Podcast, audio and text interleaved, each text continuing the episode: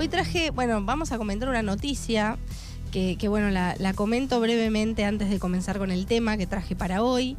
Eh, el viernes pasado se perdió un niño en Lanús, en zona oeste, si no me equivoco.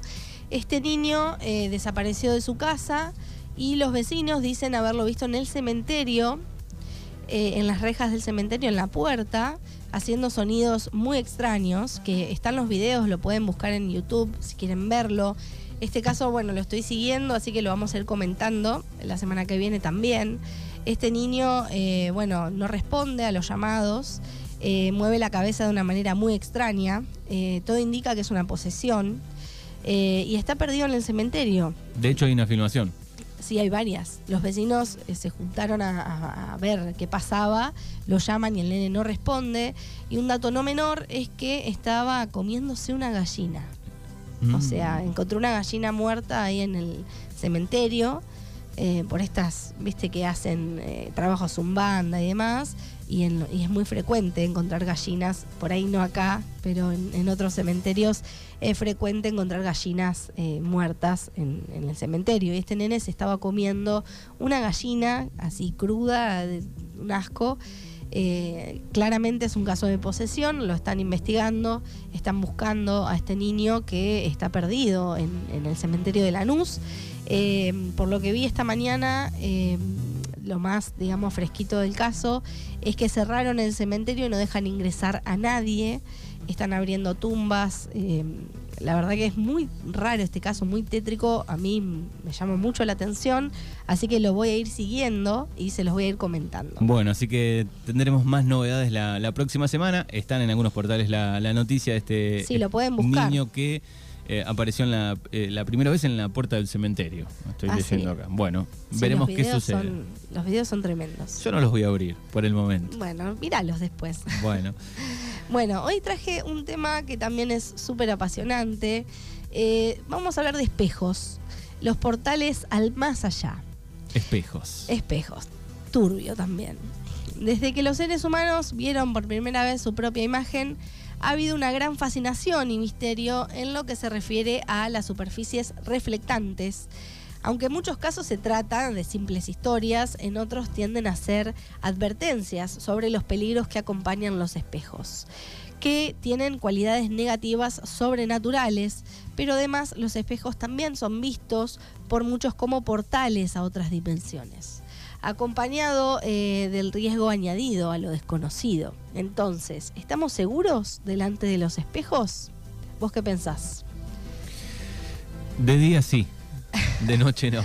Yo te diría que ni de día. Después te voy a contar unas anécdotas. Bien. Eh, muchas personas eh, han informado sobre fenómenos paranormales alrededor de los espejos en sus propias casas. Entonces, ¿qué tipo de experiencias han tenido las personas con los espejos? Hay cientos de casos documentados de espejos encantados y tienden a tener características similares. Los testigos han reportado experiencias paranormales cuando han comprado o adquirido un viejo espejo y lo han puesto en su casa. También las personas han afirmado que cuando se han mudado a un nuevo hogar han tenido problemas con los espejos dejados por los ocupantes anteriores. Otras personas han reportado actividad paranormal después de usar espejos para la adivinación. Por lo general, si los participantes no tienen las nociones básicas de su uso, pueden abrir un portal a lo desconocido. Los expertos sugieren que al realizar cualquier tipo de trabajo espiritual con espejos, antes es recomendable utilizar un ritual de limpieza y protección.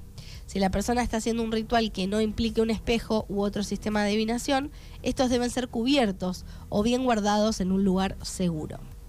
En el caso del uso de un tablero de Ouija, también puede crear portales, así que ojo, bueno, no sé si hay gente que juega la Ouija a esta altura puede ser, puede ser, ¿por qué no?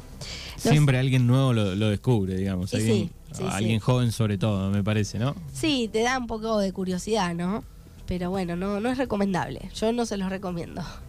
Los espejos cercanos a menudo eh, son el origen o la apertura del portal después de una sesión de Ouija. Así que por eso hay que tener cuidado. Aunque una de las situaciones más conocidas son las relacionadas con los espejos embrujados en hoteles, en la casa de amigos, familiares o visitando algún lugar como turista. A menudo las personas han reportado tener experiencias con dichos espejos donde generalmente se puede tener la sensación de ser perseguido. Los fenómenos informados en relación con los espejos embrujados varían. La manifestación más frecuente es, eh, frecuente es la formación de imágenes de individuos o entidades que no sean las, las propias personas que ocupan la habitación. Sin embargo, se debe recordar que las distorsiones naturales y curiosos efectos de luz pueden crear un gran número de extraños efectos. A esto también se le puede sumar la capacidad del cerebro para crear formas significativas, por supuesto, pero a pesar de esto, muchos de los casos relacionados con espejos fueron presenciados por más de una persona en diferentes momentos del día, en diferentes condiciones de iluminación. Por lo tanto, en estos casos se puede descartar las causas naturales. Los espejos tienen la capacidad de capturar las almas, por lo, que, por lo que deben ser quitados de una habitación donde se encuentra una persona enferma, ya que son más vulnerables en ese momento. Los psíquicos recomiendan no mirar un espejo por la noche o con la luz de las velas. Según los expertos, si se hace se pueden ver fantasmas, demonios y presagios de muerte, incluso la propia. Cuando una persona muere en una habitación con espejos, se tienen que cubrir o se deben volver hacia la pared, ya, ya que si no se hace podría perderse el alma de la persona fallecida. Incluso durante el sueño se debe cubrir el espejo ya que es vulnerable a los ataques de los espíritus negativos o demonios durante las horas de oscuridad. Tampoco se debe colocar la cama en un lugar en el que se refleje en un espejo. Con el fin de evitar que los espejos sean utilizados como un portal por entidades sobrenaturales, se debe mover con frecuencia por las diferentes zonas de la habitación. Los espejos con un soporte sólido colocados en la misma posición durante un largo periodo de tiempo son más propensos a convertirse en portales espirituales hay una gran diversidad de extraños fenómenos que pueden experimentar las personas. En la mayoría de los casos, pero no todos, la energía parece ser más negativa que benigna. Sin embargo, hay que recordar que en algunos casos la maldad aparente podría ser debido al factor de miedo también. Sugestión o mala interpretación en lugar de un espíritu negativo. Dicho esto, la actividad paranormal incluye sombras, estos tienen una relación directa con los espejos. Las personas describen las sombras de pie cerca de los espejos, incluso también saliendo y entrando en ellos. En otros casos también se informó de otros fenómenos, tales como los puntos fríos, voces, extraños ruidos, orbes y olores. Las sombras pueden adoptar diversas formas, desde alta, pequeña, muy delgada, muy gruesa, torcida, humana o incluso animal. Yo quiero hacer un paréntesis en esto porque eh, yo tuve varios problemas con los espejos en, mi casa anterior. Eh, yo convivíamos, mi familia convivía con un espectro que convivimos como cuatro años hasta que nos fuimos. Eh, y él se manifestaba a través de los espejos todo el tiempo. Y yo le saqué muchas fotos y tengo evidencia de esto, así que después se las voy a compartir. Bien, vos sacabas foto, pero digo, el espejo seguía ahí, no lo movías. El espejo lo tuve que sacar, ah. los dos espejos que tenía, porque temblaban, temblaban eh, de una manera muy loca. ¿Y después cambió una vez que sacaste el espejo? No, los cubrí ah. con, un, con una sábana y una vez que atravesaron la puerta se estallaron. No, no puse nunca más un espejo en esa casa porque este, este espectro se manifestaba a través del espejo y era la verdad que era bastante aterrador que esté vibrando el espejo todo el tiempo. Así que a partir de ahí no más espejos en la casa. No, sobre todo en la habitación. En la habitación evitémoslos. Yo tengo igual ahora, pero... Yo estoy pensando no tengo. Bueno, mejor. Tenía uno suelto y se fue. Se fue, bueno, mejor. Mejor porque no es bueno.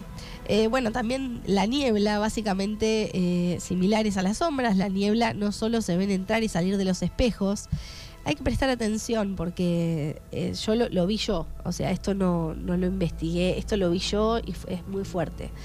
La niebla no solo se ve entrar y salir de los espejos, a veces también parece formar formas reconocibles, otras personas han descrito brumas cambiantes como nubes o masas que se mueven alrededor de la, eh, de, la, de la, habitación, así como en densos espejos oscuros.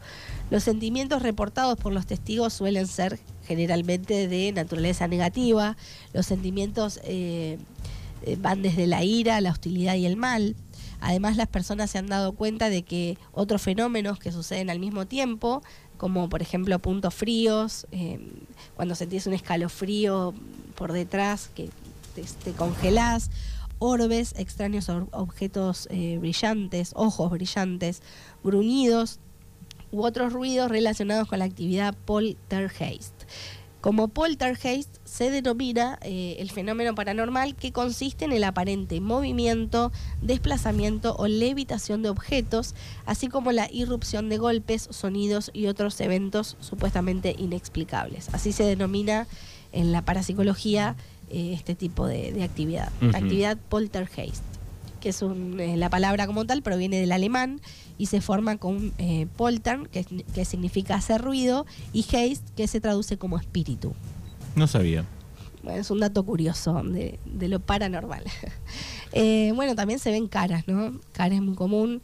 Eh, esto es probablemente la manifestación más frecuente informada por las personas en relación con los espejos embrujados. Las caras son normalmente humanas y a veces es conocida eh, por los propios testigos, pero en algunos casos las personas han informado sobre la aparición de otras entidades o caras demoníacas. La que yo veía, por ejemplo, era, era una forma humanoide, pero era como una cara alargada por ejemplo. Después se las voy a mostrar porque tengo las fotos. Bien. Sí, muy loco. Eh, bueno, los portales espirituales son la entrada y salida de energía espiritual a otras dimensiones y algunos expertos afirman que los portales pueden ser capturados en fotografías o grabaciones de video por lo general aparecen como un torbellino de viento alargado en forma de remolinos. Según la creencia popular, estos portales son agujeros, aperturas, ventanas de los campos de energía que rodean a los reinos espirituales o dimensiones. Los seres de energía, como los espíritus, pueden desplazarse a través de estas aberturas en el plano físico, pero por desgracia los espíritus negativos atraviesan con frecuencia estos portales y se cree que esto sucede porque la capa astral más cercana al plano físico está lleno de seres astrales inferiores energéticos conocidos comúnmente como bajos astrales. La mayoría de los portales se cree que son dos vías, tanto para entrar y salir del nivel físico. Estos portales se encuentran en todo el mundo eh, y puede incluso haber ciertos puntos calientes en el planeta. Muchos creen que no solo los seres espirituales pueden utilizar los portales, sino también los seres extraterrestres en otras dimensiones.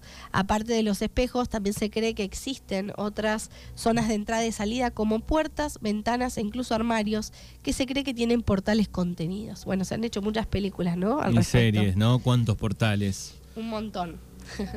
bueno, al igual que, con cualquier eh, fenómeno paranormal, es difícil saber qué casos son auténticos fenómenos naturales o fenómenos sobrenaturales, pero la realidad es que los espejos seguirán desempeñando un papel importante en los fenómenos psíquicos. Y es importante recordar que la próxima vez que pases por un espejo y tengas un extraño escalofrío recorriendo todo tu cuerpo, reflexiona, nunca se sabe quién o qué podría estar mirándote desde el otro lado del espejo.